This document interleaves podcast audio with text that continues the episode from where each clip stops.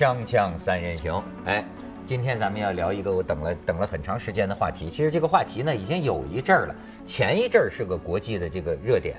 我主要是等这个小田儿来啊，咱们可以，他比较爱聊这方面。为什么呀？什么话题？啊？为什么呀？女的看到这个话题都都挺高兴。这么朋友圈，我发现女的怎么爱发爱发这条新闻？谁呢？你看看照片就知道了。就是法国呀，有一个最年轻的部长，嗯，携年长二十岁的老婆终于露面了，马克龙啊，嗯你看说马克龙在法国呀是女性们喜欢的一塌糊涂的这么一个年轻才俊啊，嗯但是他老婆比他大二十，然后说看到他老婆照片，大家也在评头论足。小田，你觉得他老婆能说美吗？呃，嗯，我觉得他很帅。鞋好看，好像啊，他那个呃才三十六岁对吧？法国最年轻的部长，对。还是经济部长，三十六岁。三十六岁。他老婆但是56了现在已经是继外公了啊，嗯。因为他老婆有外孙儿。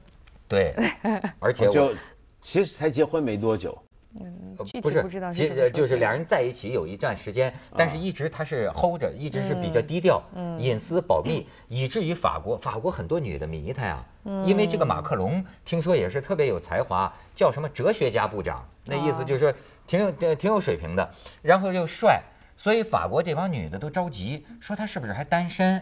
啊。结果呢，他选择了一个好像最近的一个场合，爱丽舍宫嘛，引起法国媒体极大的骚动，这终于就要出柜了。这这也不叫出柜了。这算是出柜吧哎，我觉得是对所有的比较比较特异的这种组合，呃，终于公开，是不是都可以啊泛称出柜？好像不是出柜，因为那个 cross 的意思，简单来讲就是你是你是同性恋，只限于同性恋才叫出柜，是。是吗？对，哦，那他就算是这个出出台出出出出出 出场了，出场了，就哇一下子大家就是，呃，女孩为什么都挺高兴？高兴吗？呃我没有高兴。我的朋友圈里说真的女的发这种东西，你的他的朋友圈的女的都比较大，都是在 hold 着小鲜肉，啊可能这个意思对对对我觉得，我觉得我看了，说真的，我我还也没什么，我还是祝福他们吧。废话，你敢诅咒吗？对你 你为什么你也不祝福？但是还是挺可惜的啊，这你看你看，这个玩笑这个。但但是我我没有高兴啊，对不对？因为我是把自己放在就是潜意识里边吧，我把自己放在这个年轻部长的同龄人里边在看啊，而不是这个大二十岁的这个老婆这个年龄段的人在看。其实要照啊我看，这马克龙跟咱们小田儿在一块儿，不行，显得他半这个法国他们不行的，就是我我听说有法国的什么教育部长，本来他是可以当法国的教育部长，但是因为他执意要娶一个这个中国裔的老婆，最后当不了，他就只能是当一个什么司长之类的。哦，真的是吗嗯？他在这方面这么保守啊？嗯，但是是他们也有部长娶过越南裔的太太或者什么吗？也对，啊反正这个是就是比较这个嗯这个私密的这个叫 back channel 的一些 information 啊，就是就说因为他们什么外这个教育部长，他们也有机会要接触到就是一等级的国家机密，所以说要杜绝他们的这个部长级的人物啊娶外国籍还是外国？这个的话是 case by case，他们要去研究的。嗯反正这个是中国裔的啊嗯，就不可以了。啊，然后他就是啊，那 OK，那我选择我还是选择我的太太，那我还是那那你们另外是出于反找人来当。间谍的考虑是吧？他倒不是哎出于其他，你要出于其他的考虑，那法国政府简直堪为楷模。你哎像这一个最高，所以所以这个他的是总统什么奥朗德给咱们弄出个第一女友的示范，对他的那个萨科齐找了个名模。对，然后奥朗德还有个头盔事件，还有个头盔，啊然后他还有个什么女部长叫什么多蒂还是达蒂？对对，也罗罗塞尔吧，罗罗罗亚武。对，基本上就是说啊，就是常委他全都睡过，他就是对常委全都不是他们那个最高机构这叫次叫叫什么内阁啊？对，那个那个内阁。这次那个呃，西班牙的国王就好帅好帅好高的那个啊，带着他的好漂亮好漂亮的，也是离异的嘛啊，对他的那个女王啊，这个然后去巴黎，然后呢这个时候就没有第一夫人啊，法国那怎么办啊？他就是前女友，而且是跟他同居多年的有孩子那个前女友就出席啊，临时的第一夫人一起来接待这个国王夫妇。很厉害，嗯很会，这么都都行对，啊。所以说这个法国浪漫啊，有想象力啊。对，但是但是浪漫到顶了之后啊，你会嗯发现他会有是不是有一些奇奇特的需求？比如说马克龙，奇特的需求。这个里边你知道我研究了一下，他是师生恋。嗯这两口子要叫咱中国这样的人怎么能当部长呢？十七岁的时候，他老师就跟他学生不清不楚了。你知道，就是这个比他大二十岁，那个时候她是女老师，而且那时候有丈夫，好还是说已经离了婚，有三个孩子，反正是有仨孩子，然后就整天玩这个男学生，也不叫玩这个男学生啊，就是说这个马克龙啊，马克龙，马克龙二爱弹钢琴，就说特别才华横溢，然后呢，这个老师就老让马克龙弹钢琴，老在台上等就等于说啊，就是让其他孩子向马克龙学习。捧他，说马克龙课文读得好，马克龙回答问题就老是点这个学生，就特别侧重这个学生。而那个时候十七岁的马克龙，仰望课堂就已经爱上了这个年长二十岁的女老师。但但是我觉得啊，男学生好像迷恋女老师这个现象挺普遍的，是不是哈？都会有吧。是有，但是比较少。这个女老师同时也反过来爱上男生，这种情况比较少。这有点有没有点触及到，就在咱中国有没有点伦理上的问题？师生恋嘛，就是只不过这个师生恋，但是你回想起来，师生恋其实我们中国人比较常见、比较能接受，就是男老师爱女学生，这太多了吧？嗯，谁不是？钱穆啊，你你知道杨振宁不都是？所以我觉得中国人是一直都很习惯，觉得男老师跟女学生在一块没什么。但为什么你会觉得男学生跟女老师在一块有问题呢？嗯，其实一样啊。其实我觉得你说起这个法国的法国年轻部长，让我想到以前法国这个比较经典的这个卢梭，对吧？嗯。他爱那个瓦朗夫人，是不是？比他大个十几岁，哎呦，爱的这天昏地暗的，也是离异啊，有孩子啊，无所谓。他这终其一生啊，最迷恋的就是那个瓦朗夫人。而且说来奇怪，实际上那瓦朗夫人，用我们现在话说啊，是搞统战工作的。嗯，他那个时候啊，是自己的是个贵妇人嘛，离异，然后拖着一孩子，这没钱了，他就去找他们那个地方的一个国王，小国王吧，就说那你要给我钱，那你得养我啊，毕竟他也是贵族。那国王说那行，那你得给我办事儿。那这样吧，他说你呢就去帮我啊，让那些新教徒啊皈依，还是回来做这个天主教徒。啊，那个时候就是加尔文派那个教就比较兴盛嘛，正好哎那个卢梭就成了他的一个统战对象，啊，就整天招呼到家里来。啊，然后两个人一来二去就产生了，但是实际上是卢梭，我觉得这是单恋。卢梭对他有非常深厚的感情，他对卢梭有没有感情，其实这个不知道，未知。所以这个里边就涉及到一个，就是说啊，年岁较大的女性，嗯，在咱们中国往往被很多人就当成豆腐渣了，是吧？但是你看在欧洲。很多正是他们怒放的那个年龄，而且长得模样，你让人真也没法夸。但是呢，就是，但是他就迷他。你像王子，哎，迷的那个女的，你觉得这个魅力在哪儿呢？很多人就讲啊，那个查尔斯王子也是啊。是吧？就是死的那个王妃，对，戴安娜，呃，戴安娜不就比她好看呢？但是为什么查尔斯王子就会迷恋这样的一个？我觉得所有这种人家爱恋爱，他为什么喜欢谁？那个人为什么会喜欢上这个？这都不是我们外人能够说得清楚。有时候也许人家只是气味上面引起的化学反应，你都不知道。有可能。谁谁晓得呢？有些奇特的嗜好也很可能。那那，但我觉得重点是，呃，这恰恰证明他们比较两性平等。对一个年长女性会有这么多议论，比如年长女性跟一个比她年轻的男人在一起的话，如果有这么多议论，这恰恰说明我们的社会相当父权。嗯，中国本来是一个女性能顶半边天的国家，但我觉得过去几年我们改革开放之后有点倒回去。那么当然今天女讲父权讲女权也可能很甚至很敏感了，但我真的觉得中国的呃过去几年开始又重新男女不平等的情况又严重。只有在这种情况，就像我刚才举那个例子嘛，你在一个男女不平等的社会下，老男人找年轻女人，没人觉得有问题，嗯都觉得正常；老干部找年轻小姑娘，老师找年轻女学生，老领导找年轻貌美女秘书，你顶多觉得，哟，这人好坏，你不觉得是坏事，不觉得有问题？为什么你反过来觉得是问题呢？嗯，哎，我觉得刚才文道兄他讲这个父权啊，就让我想到了这个真的是统治中国思想啊，两千年的这个儒家思想、儒家文化。那实际上像这种情况啊，就是这个呃叫什么老老妻少夫这种情况啊，比较排斥、不能够接受的心理上，主流文化圈不能接受的，好像也就是汉人。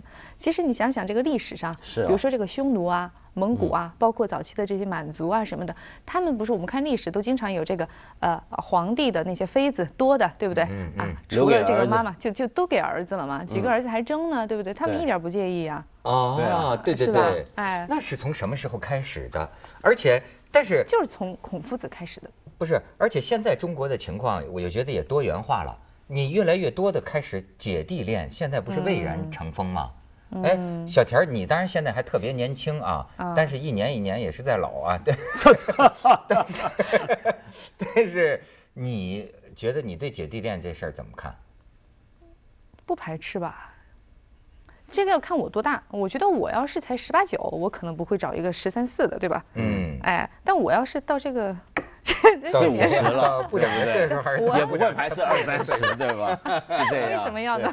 对，其实你你真的吗？如果你四十了的话，你想找一个二十多岁的小伙子吗？这是一个假设性问题，假设的太大了吧？我没有办法想象。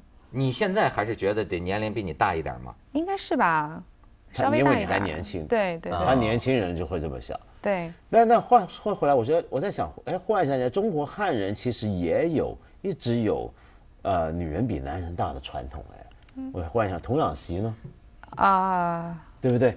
因为童养媳那个，我觉得是另外一回事呃，但它真的相当普遍，以前真的农村里面比较县城都很普遍，就是那个女姑娘小丈夫嘛，小丈夫嘛，小丈夫啊。因为因为其实他你回想起来，他这这是一个很合理的事情。首先先不讲大家最津津乐道的，就是女人的性成熟的年龄比较晚嘛，就性需要。可能到了三四十岁才开始旺盛，那么如果男人比她小十来岁，那正好搭得上。那干柴烈火是吧？干柴烈火，一碰即合。嗯。但另外一方面就是，呃，这些男孩小时候那种他们成熟的晚，那女性是需要照顾他，多于他照顾女性。嗯。所以这种情况，我觉得是。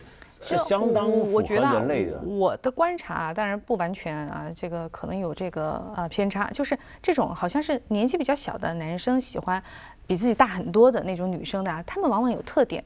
一个呢是这个心气其实是比较高的，他呢不屑于外界对他的评价啊，我爱怎么样怎么样，对吧？啊，第二个呢是还是有这种缺少母爱。啊，需要被肯定、被呵护、被照顾，需要那种安全感，有那种心理需求啊。就像那个什么，我想起来那个那个拿破仑，他不是也是喜欢那个约瑟芬嘛，就比他大很多啊。嗯啊，他就说，他说我跟他在一起，他像母亲一样的照顾我，我就感觉很舒服。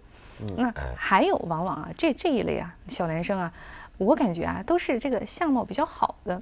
你知道吗？因为爱美之心，人皆有之，每个人都有去欣赏美丽的这种需要吧。嗯。但是这些人呢，他们的这种对美丽的追求和需要啊，可能是自己照镜子的时候就满足了。对对，是不是？就跟女孩一样嘛，就是自恋嘛。哎，就她也需要找一个人宠我。我已经够漂亮了，我还得找个漂亮，对吧？我只要想找美，我顾影自怜就可以了。镜子旁边一大妈可以给我做做饭什么的，是不是？锵锵三三人行。哎呀，我上火了！广告之后见。上火了。但是你别说，人家这个大二十岁的这个老婆，好看难看是另一回事儿。但是我觉得人家把自己啊也这个努力到家了。嗯，就是身材身材保持的很好，保持的很好。就是我长什么样，我就只能这样，别的我都尽力了。外貌党，外貌党。不过法国一般女人身材都不错，保持的好，都保持的很好。会吃，对。哎，为什么你看她们就不胖？她们相对不算特别胖。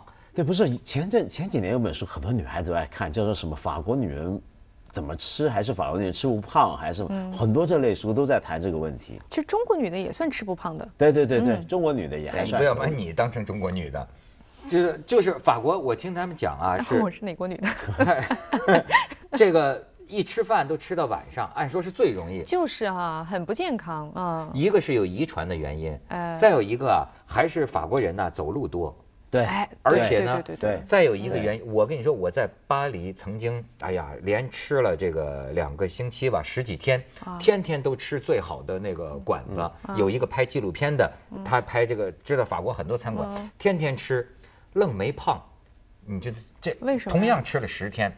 没有胖，就是因为每天八小时我们一直在走啊，在法国的街道走的多美啊，一直在走。相反，我今年嘛还是去年去那个德国，去了十天，回来胖了十八斤。因为你一直开车。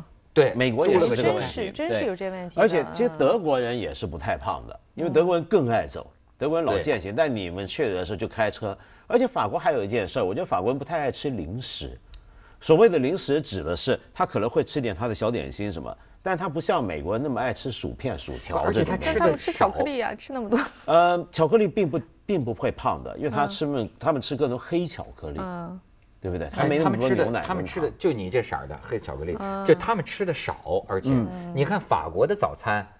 不就拿拿俩面包吃了吗？对你看美国的早早餐好家伙，我平生头一回吃美国早餐的时候，我都要哭了。我说这太极大丰富啊，我高兴。我那个时候第一次跟着咱们老板去美洲台，那个时候住在那个沃尔道夫酒店哦，每天早上我也时差也醒不过，也就就也睡不着。早上六点我就到那个餐厅等着，我 太好吃了，那么多种面包。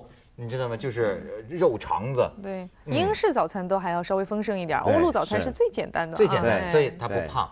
而且呢，呃，他们这个，哎，我也觉得有这么一个人呐，在这个精神方面的诉求要是多了，嗯，我的迷信啊，哎我觉得可能会抑制长肉。哎，很多人都这样说我，没有。没错哦真的啊，对，精神追求人没有没有人说你要，我因为我说精肉没有，啊我说我想长胖嘛，然后人很多人都说你要想长胖，你首先你少想点儿。对对对对对。忧虑我整天没事儿，我坐在那儿就想东想西，没有，我不忧虑，我是很快乐的想。那句话叫什么？心宽体胖、啊。对对对，其实会。嗯哎，你看他们干的这些事儿多，咱们可以看看照片。哎，你想，这个有模有样，卢森堡，卢森堡首相高高兴兴的结婚了，啊。因为在卢森堡同性婚姻合法了。是。哎呀，他，哎，你看这俩他的建筑师男友，哎，嗯。你瞧这建筑师男友长得帅吧，这种感觉，但是是建筑师男友向他求婚成功。哦，哦，俩人哦手拉手，哎，这卢森堡如果访问我国国事访问的时候，那就是这跟着来了。对，我国将如何接待啊？咱们没有正常接待，因为以前比如说欧洲好几个国家都已经出现过这情况，冰岛、芬兰还是哪都有出现过女同志结婚，嗯然后过来，我们照常正常接待。中国那最后不太我我国我国领导人接机的时候，仨男的一起走 三军仪仗队那队。就走呗。其实啊没问题，因为我们不像，比如说，反而不像一些穆斯林国家，嗯可能那个国家会比较麻烦。你记不记得奥朗德他带着他的女朋友去沙地阿拉伯的时候都遇过问题？有你没结婚嘛？对你没结婚你怎么同房？他们会有这个问题，我们反而没事儿。对，咱们再看看下边嗯，欧洲，你看他们都忙活什么呢？这是比利时的前总理出柜，啊呃，就是同性恋嘛。呃，啊还有一个就是冰岛的前总理西约尔多的的扎多蒂，他选的时候就已经对，旁边就是他。老婆嘛，或者老公嘛，他他们是夫妻俩。对，哎，你说这个对，我记得就那会儿我在剑桥那会儿，就是那个剑桥选出来的市长还是郡长什么的，两个就是 transgender，对是变性的。对而且以前是有过一段婚姻，有孩子，嗯啊，但也不影响啊，他们还是可以继续走他们的仕途，对不对对？嗯，这个而且我发现一在欧洲啊，尤其是在欧洲，就是那个比利时、卢森堡那一带，同性恋人是最多的。嗯啊，他们有人说是因为那里的经济水平足够的高了。然后呢，这个社会环境也足够的宽松，因为毕竟还不像，比如说像意大利和周边的一些国家，因为这个这个梵蒂冈的这个因素啊，还没有办法去敞开这样一扇门。但是那里的话呢是啊天时地利人和，然后人就敞开了，而且还说这个同性恋呢，呃其实是分几种的，有的呢是心理加生理同性恋，有的呢仅仅是生理同性恋。生理同性恋是什么意思？为性。这这个比较深奥，我不知道。但是我觉得啊，刚才看那么多啊，咱们再说回这个呃法国的部长哈，哎，我倒有一种感觉，哎，为什么就是很多我们看到的这些西方的一些，咱们先说男的啊，条件很好的，但是最后他们挑选的这个伴侣啊，嗯就会让我们有一点这个要跌破眼镜一样样的，对不上是不是？是哎，后来我在想啊，是不是因为这个还是东西方文化的差异，爱情观、婚姻观是完全不一样的。我感觉好像是对我们东方人来讲啊，在这个两性关系中啊，我们对自己的伴侣更多的是在意啊你是谁，你怎么样，但是对他们来讲，好像更多的在意的是，呃，你让我觉得我是谁，你让我感觉我怎么样。嗯啊，对，因为跟你在一起，你让我觉得我很好。嗯啊，就是，而且还有一个审美的问题，咱们缺乏对中老年妇女的审美，就是嗯咱们认为女的好看呐、只有青春娇嫩。我非常感谢涛哥这个时候为女性发声。但是呢，你也快了，我没有没有没有，你差三百年。但是呢，我也要很公正的说一句啊，这是双向的。我觉得啊啊，很多国家不仅仅是中国，中老年的女性啊，哎，怎么就这样轻易的放弃了美丽美美丽呢？嗯嗯，是不是？嗯，你看看人家这个法国部长的这个老老婆啊，还是这个挺好看的吧？就是挺青春的。你跟他在一起，至少能感觉到这种活力，这种健康。我在巴黎啊，最爱看的就是老太太。巴黎的老太太啊，真是有范儿。你看一个个那个头发灰白，穿的衣服那叫得体呀，而且那种那种风度。所以我觉得现在很多，包括我，其实包括我在内的中国男人，还不大能欣赏就是中老年妇女的美。呃，所以不是说中老年妇女要装嫩，现在是咱们的中老年在装嫩，把自己非恨不能拉皮儿弄成小姑娘、十六岁少女，而不是恰如其分的。在你的这个年龄，你就比如说，咱们过去有很多中老年的男人爱染发，嗯，爱染发，嗯，你像我们认识的这个朋友，那个这个刘丹的画的画家，这一个花白的这个头发，他在外国居住多年，他回到中国，他觉得很奇怪，为什么都在染发？我也觉得他说你把这个头发染黑了，油头粉面，他说这是在外国是夜夜总会看门的那种人才会这样，他说真正的知识分子或者贵族艺术家。那都是一一个白发为荣啊，你就是这种美啊，智慧跟成熟的。对呀，对呀，同样女的也一样。你看，就你是她这个女的，你不能用好看难看来形容她，嗯，但是她合适，嗯，是不是？她有她和她这个年龄的事，但还不能说她和这个部长的事。不，我觉得我我没办法判断她合不合适，但我想说的是，她起码对自己很尊重，嗯，她体现出她对自己的尊重。对，像她的身材的保持，她的形象，我觉得她很尊重她自己。对，就包括咱们要谈的一个问题，就是女人的皱纹能不能可以是好看的？当然可以，我见过很多很漂亮的年纪大的女人。呃，其实有各种年纪大的人的文化，我觉得，比如说日本的老太太其实也很好看。比如说你在乡间路上走，她们一般穿的衣服都是米色、灰土色，比比较大地的人，很朴素，就有点像我们现在年轻小文青。台湾的小清新，但很像那种小清新衣着，在日本是老人穿的，嗯，就很清新朴素。你觉得他们在路边，你就看到他摘一朵菊花啊什么，就很漂亮，哎，对吧？那法国刚才是那一种，另一种。我觉得最容易中年之后走形走走状态的是哪些地方呢？印度跟意大利。啊，就年轻的时候貌美如花，俄罗斯也是对吧？对，多漂亮，对，好奇怪，一结婚一到了中年就彻底大妈到无以复加。但我觉得这个还是跟基因有关系，跟可能有关系，是吧？跟跟遗传有关系，对对。那就说围着锅台转嘛，一结婚围着锅台转，腰也跟锅台一样，是吧？好奇怪，香江三人行广告之后见。哎，这里边还有一个一个东西，就是说。你要不要把你的这个女女的朋伴侣啊当成性对象来看待？实际上，我有时候觉得这个老外啊，也可能我理解有误啊，他要找一个女朋友啊，更多的是一个 soul mate 灵魂的伴侣，就是说我们可以在一块儿聊，你知道吗？就是说他不是像找一个妓女一样去看她。他什么意思？就是说中国人找女的都像找妓女？不是，这你误解了我。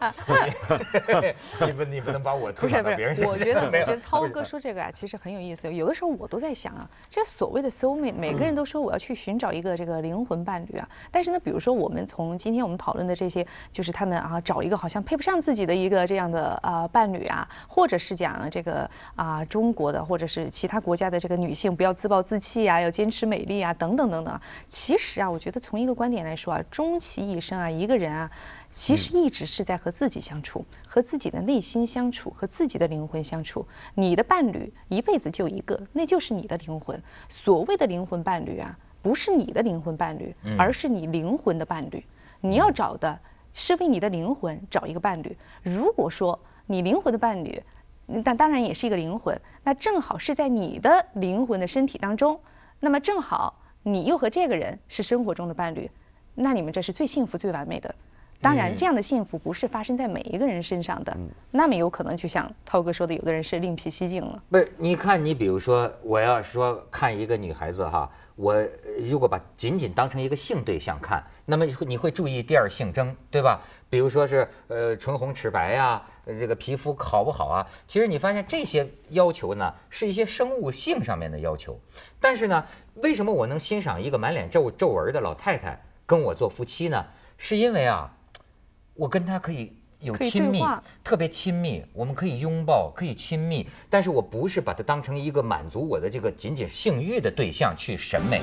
我觉得只有在这个意义上，我可以跟一个比我大二十岁的女性，嗯，在一起，你知道吗？就是说可以说说话，可以说说话，也可以拥抱。或者说我们的那种性关系，更像是那种亲人之间的一种性关系，而不是说。接着为您播出健康新概念。哎，这越 说越乱了，这这这这什么世界啊？天啊！